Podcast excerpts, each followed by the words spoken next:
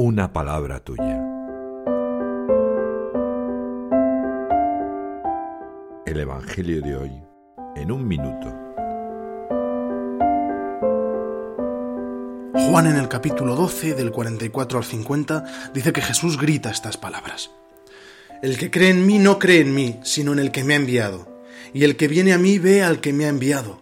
Yo he venido al mundo como luz, y así el que cree en mí no quedará en tinieblas.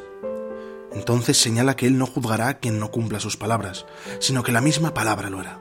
Dice, no he venido para juzgar al mundo, sino para salvar al mundo. El Padre me ha ordenado lo que decir y cómo he de hablar, y sé que su mandato es vida eterna. En este Evangelio Jesús grita, y me recuerda con el Salmo 27 que Él es mi luz y mi salvación, además de que su mandato es vida. En los malos momentos recuerdo que Jesús es mi luz. ¿Por qué busco la vida lejos del mandato de Dios?